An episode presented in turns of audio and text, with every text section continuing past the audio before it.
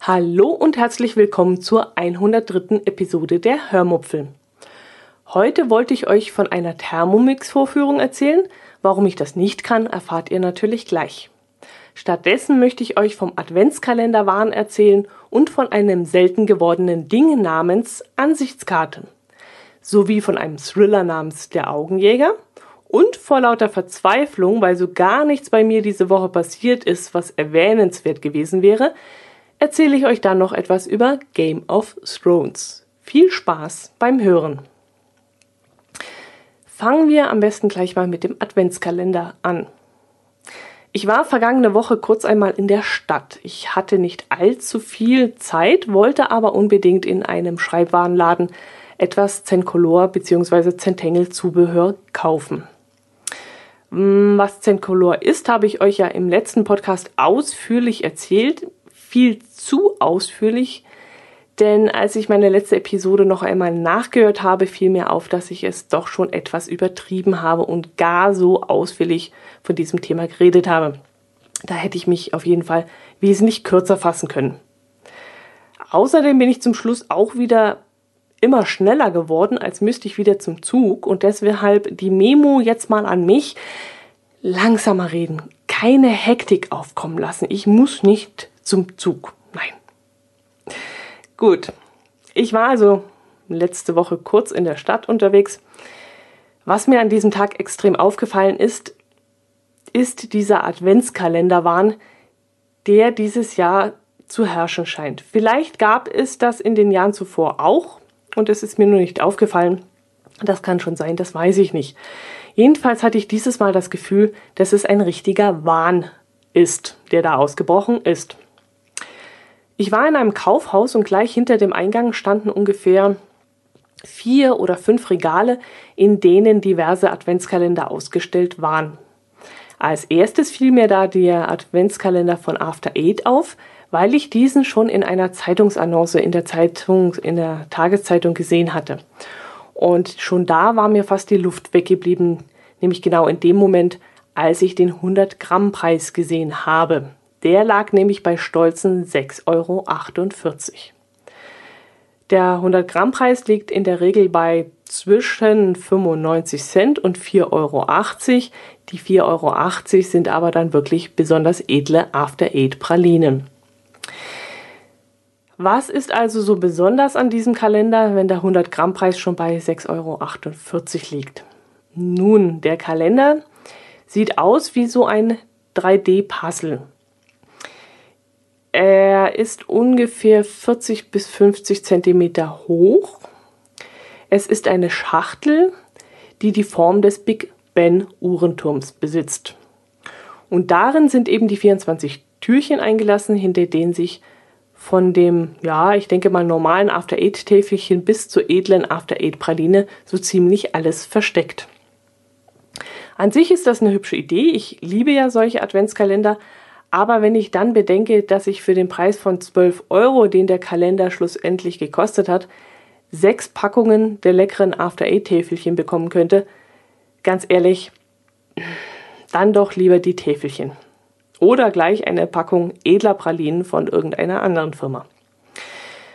Aber wenn ihr nun denkt, das war dann alles, dann kann ich mit noch edleren Adventskalendern aufwarten. Da gab es nämlich noch diverse andere Schokoladenhersteller, die ebenfalls mit edlen Füllungen lockten oder sogar mit alkoholischem Inhalt, wie zum Beispiel Eierlikör von Verporten oder von Asbach.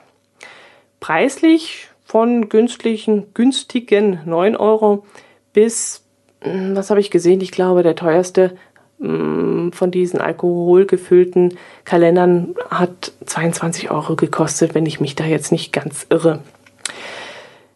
Neben diversen Kinderspielzeug-Adventskalendern von Playmobil, Wusel Dusel und Barbie gab es dann aber auch noch Adventskalender für die Damen unter uns, die auf Beauty-Accessoires stehen. Da kann man dann auch schon mal locker 65 Euro für hinlegen wenn einem die Liebste das wert ist. Ich gehe jetzt mal davon aus, dass die Männer ihrer Herzallerliebsten solche Adventskalender schenken und die Damen sich diese nicht selber kaufen müssen. Also das hoffe ich doch wenigstens. Also ich muss zugeben, bei dem einen oder anderen Pralinenhersteller, da könnte ich dann auch schwach werden. Aber wie gesagt, da bin ich dann doch eher vernünftig und praktisch veranlagt. Ich kaufe mir dann lieber eine Pralinenschachtel mit 24 leckeren Pralinen, stecke die dann in unseren selbstgemachten Adventskalender und bin damit dann besser bedient. Am schönsten hat mir noch der Wimmelbuch Adventskalender von Ramsburger gefallen. Da steckt hinter jedem Türchen jeweils ein kleines Pappbilderbuch. Und ich liebe ja Wimmelbücher und finde die Idee, eben keine Schokolade, sondern kleine stimmungsvolle Weihnachtsbücher in einem Adventskalender zu verstecken, noch viel schöner. Und ich denke, dass ich, das ist dann auch mal was ganz was anderes. Im Gegensatz zu den ganzen anderen Kalendern mit Schokolade und Pralinen und Alkohol fand ich den Preis von 20 Euro für diesen Wimmelkalender gar nicht so teuer ja, ist vielleicht ein ganz nettes Geschenk, wenn man seinen Kindern eben keine Schokolade schenken möchte. Und äh, Pralinen kommen ja sowieso nicht in Frage, ähm, Alkohol schon dreimal nicht. Aber so ein Wimmelkalender, das ist doch eine schöne Sache. Und da freuen sich vielleicht sogar die Erwachsenen daran. Wir werden dieses Jahr vermutlich auch wieder mindestens zwei Adventskalender haben. Wir bekommen nämlich jedes Jahr aus traditionellen Gründen einen geschenkt. Ein Familienmitglied schenkt uns nämlich jedes Jahr einen. Und dann gibt es noch einen selbstgemachten Adventskalender, normalerweise, den wir immer im Wechsel selbst befüllen. Ein Jahr muss ich das machen und im anderen Jahr macht das mein Herz allerliebster. Das habe ich aber im letzten Jahr abgestellt, weil ich mit dem Öffnen oder beziehungsweise mit dem Essen der Schokolade darin nicht mehr hinterherkam. Letztes Jahr im Dezember quälte mich ja auch schon so ein bisschen mein ja, mein Gedanke, dass ich doch abnehmen müsste, also meine Diätpläne. Und da kam so eine tägliche süße Versuchung ziemlich ungelegen. Deshalb war ich dieses Jahr auch zusätzlich noch ganz froh, dass wir vom Rotary Club in Memmingen den Memminger Adventskalender gekauft haben. Davon habe ich euch ja schon in der Episode 101 erzählt. Der Kalender kostet 5 Euro und hinter jedem Türchen versteckt sich ein Sachpreis. Und damit habe ich dann gleich mehrere Fliegen mit einer Klappe geschlagen. Erstens kann ich davon nicht dick werden, weil sich nämlich keine Schokolade darin befindet. Zweitens kann man noch tolle Preise gewinnen. Und drittens unterstützt man damit noch einen sehr guten Zweck. Denn mit dem Erlös unterstützt der Rotary Club Menschen in besonderen Notlagen. So stand es jedenfalls auf der Homepage. Für was genau der Erlös verwendet wird, das steht da leider nicht drin. So etwas will ich ja eigentlich mal ganz genau wissen. Aber schlussendlich kann man, ja, man kann es ja sowieso nicht überprüfen und ein bisschen Vertrauen muss man da schon haben können. Ja, als nächstes habe ich mir dann das Thema Ansichtskarten notiert. Und das äh, Thema verfolgt mich in letzter Zeit ähm, ziemlich deutlich. Da muss ich wohl ein bisschen weiter ausholen. Ich habe immer sehr gerne Ansichtskarten aus dem Urlaub geschrieben und zu meinen fleißigsten Zeiten konnten das dann schon mal so 30 Ansichtskarten an Freunde, Verwandte und Kollegen sein. In den letzten Jahren ist das aber bis gegen Null geschrumpft. Einen besonderen Grund dafür gab es eigentlich nicht. Hm, Schreibfaulheit kann es fast nicht sein, denn ich schreibe sehr gerne. Vielleicht war ich eher zu faul, nach einem Briefkasten zu suchen. Briefmarken bekommt man ja meist dort, wo man auch die Karten gekauft hat.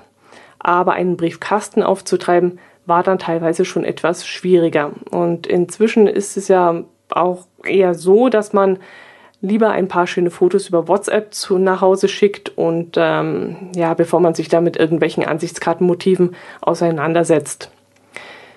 Jetzt ist es aber so, dass der Daniel vom Brombeerfalter seine Hörer und Hörerinnen dazu aufgefordert hat, ihm Ansichtskarten zu schicken.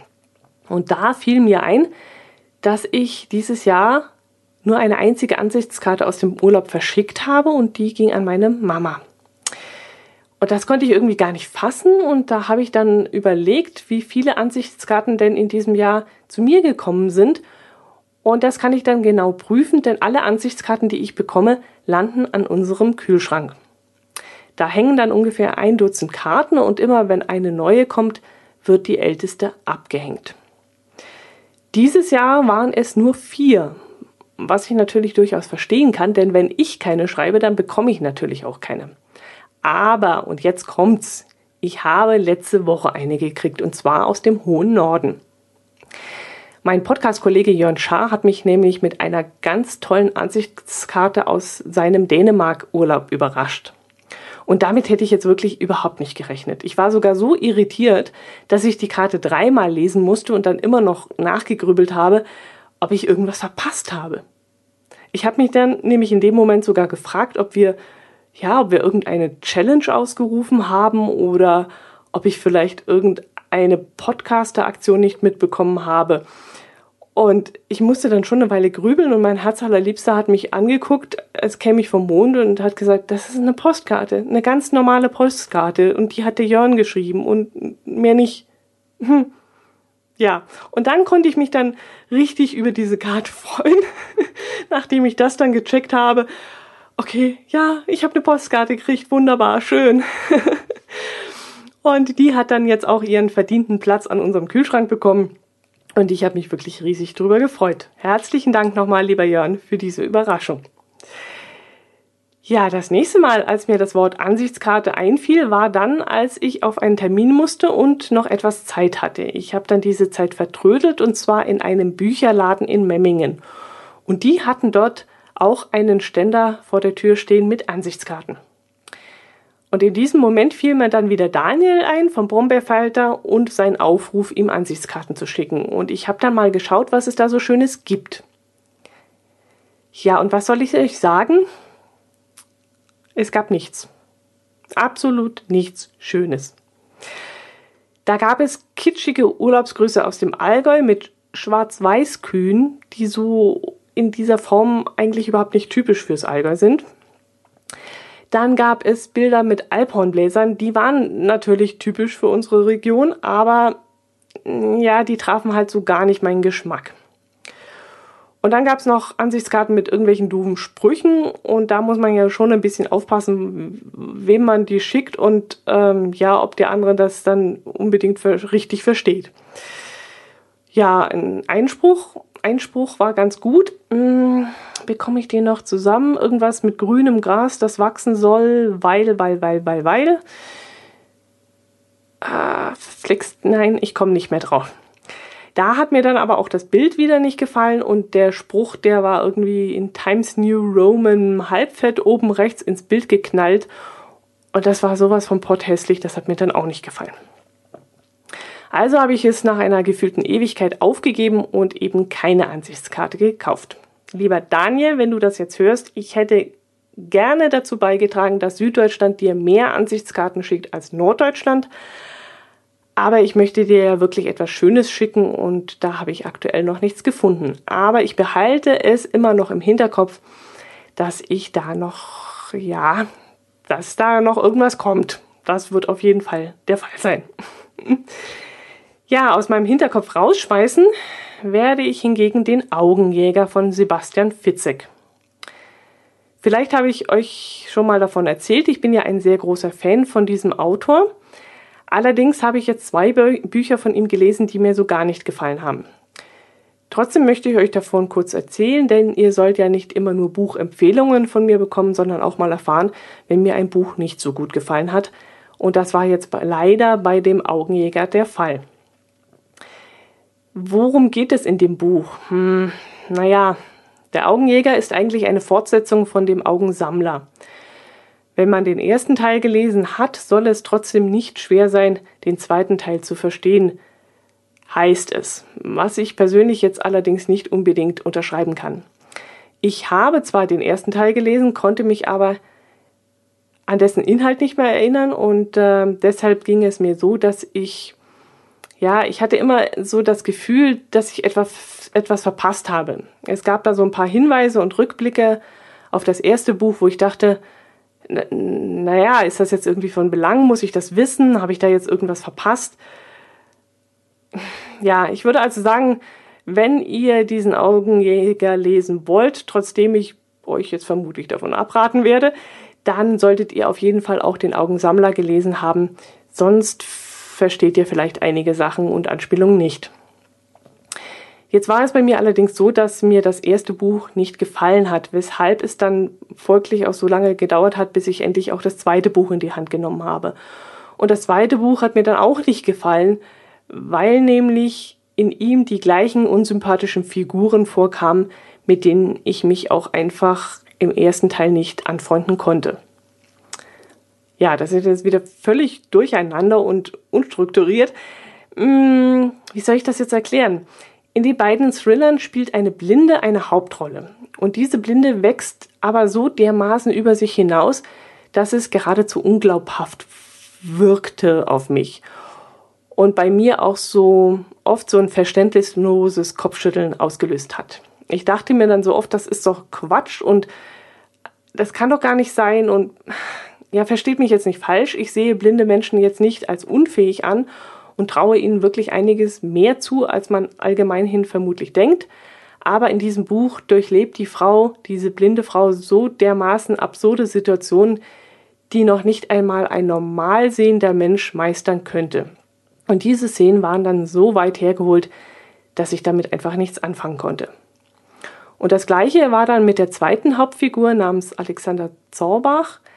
Der Typ hat sich ähm, eine Kugel in den Kopf gejagt. Warum, weshalb, das will ich hier gar nicht weiter ausführen. Jedenfalls ist der Typ jetzt sowohl körperlich als auch seelisch ein Wrack und trotzdem bekommt er Gedankengänge zusammen und meistert Aufgaben. Und da habe ich mich so oft gefragt, also, ah, wie kann man nur so dermaßen dick auftragen? Der Mann muss so fertig sein und so kaputt sein. Und trotzdem leistet er solche Sachen und äh, ja. Also die ganze Sache war irgendwie zu dick aufgetragen und ich hatte zum ersten Mal bei Sebastian Fitzek keinen Spaß am Lesen. Das kann ich von Die Herren von Winterfell, das Lied von Eis und Feuer, Band 1, nicht sagen. Diesen 576 Seiten dicken Schmöker habe ich ja während unseres Urlaubs dieses Jahr gelesen und der hat mir so gut gefallen, dass ich mir jetzt auch noch die Bände 2 bis 6 bestellt habe.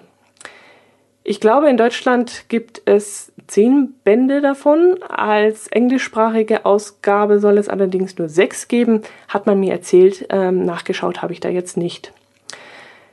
In dieser Fantasy-Saga geht es vor allem um Machtkämpfe, um Intrigen, um Kriege und um vermeintlich fantastische Geschöpfe aus der Unterwelt. Dazu möchte ich euch jetzt am besten mal die Inhaltsbeschreibung des ersten Bandes vorlesen. Eddard Stark, der Herr von Winterfeld, wird an den Hof seines Königs gerufen, um diesem als Berater und Vertrauter zur Seite zu stehen. Doch Intriganten, Meuchler und skrupellose Adelige scharen sich um den Thron, deren Einflüsterungen der schwache König nichts entgegenzusetzen hat. Während Eddard sich von mächtigen Feinden umringt sieht, steht sein Sohn, der zukünftige Herrscher des Nordens, einer uralten, finsteren Macht gegenüber. Die Zukunft des Reiches hängt von den Herren von Winterfell ab. So, wer jetzt denkt, dass ich die Geschichte von Game of Thrones vorgelesen habe, liegt richtig. Denn die Herren von Winterfell sind, glaube ich, die ersten vier bis fünf DVDs der ersten Staffel von Game of Thrones.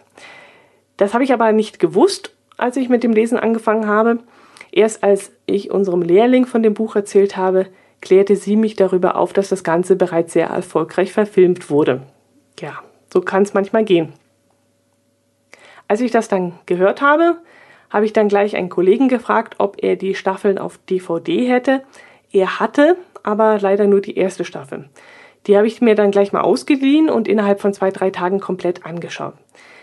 Das ist jetzt keine große Leistung, denn jede Folge dauert, glaube ich, nur so 45 Minuten oder so.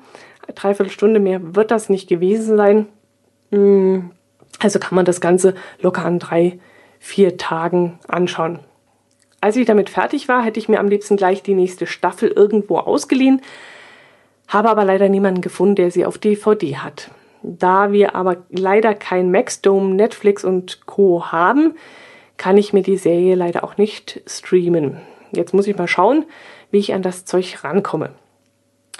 Ich muss sagen, mich hat es jetzt echt gleich voll gepackt und ich bin voll in diese Seriensucht reingeschlittert.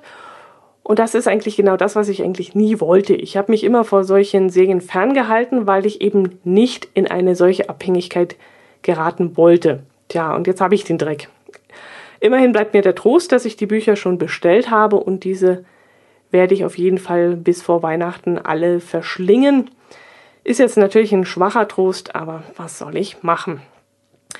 Wer die Herren von Winterfeld noch nicht gelesen hat, falls es da draußen jemand gibt, dem das so geschehen ist wie mir, dann warne ich jetzt ausdrücklich, hier besteht erhöhte Suchtgefahr. Und von der Fernsehserie, da lasst ihr am besten gleich die Finger, das ist noch viel schlimmer. Gut, das war's für heute. Alles ziemlich unspektakulär. Ach nein, ich wollte euch ja noch kurz die Geschichte mit dem Thermomix erzählen. Das bin ich euch ja noch schuldig. Ja, also letztes Wochenende sollte ich eigentlich auf eine Thermomix-Vorführung gehen. Ich interessiere mich ja für dieses Gerät und wollte es mir endlich einmal bei einer solchen Vorführung ganz genau anschauen. Eine Freundin gab nun einen solchen Abend und die Thermomix-Tante wollte dort das neue Gerät vorführen und ich freute mich auch schon riesig darauf. Doch leider kam es anders. Die Freundin wurde nämlich krank und die Veranstaltung platzte. Leider gibt es auch noch keinen Ersatztermin. Ich weiß jetzt auch gar nicht, ob es überhaupt einen geben wird. Jedenfalls stehe ich nun da und muss mich mal bei ein paar Freunden umhören und äh, mal gucken, ob irgendwo die Thermomix-Tante hinkommt und bis dahin hoffe ich dann auch noch inständig, dass der Raiden vom Thermopod sein Gerät bald geliefert bekommt und wieder fleißig ein paar Episoden raushaut. Das Thema Thermomix bleibt bei mir jedenfalls noch im Hinterkopf, ist nicht abgehakt, ich bleibe dran. Im Gegenteil, jeden, den ich treffe und mit dem ich mich unterhalte, bekommt dann irgendwann die Frage gestellt, ob er einen Thermomix hat und wenn ja, wie denn so seine Meinung dazu ist. Falls sich da also bei mir etwas ergibt, ich werde euch auf dem Laufenden halten. Äh, ja, ansonsten soll es das für heute gewesen sein. War leider nicht besonders prickelnd meine Woche und äh, die Themen sind eher langweilig heute gewesen. Ich hoffe trotzdem, dass ihr euch etwas unterhalten gefühlt habt und dass ihr nächste Woche wieder reinhört. Ich werde versuchen, nächstes Wochenende etwas zu erleben, damit es für euch wieder spannend wird. Macht es gut, bis zum nächsten Mal. Servus!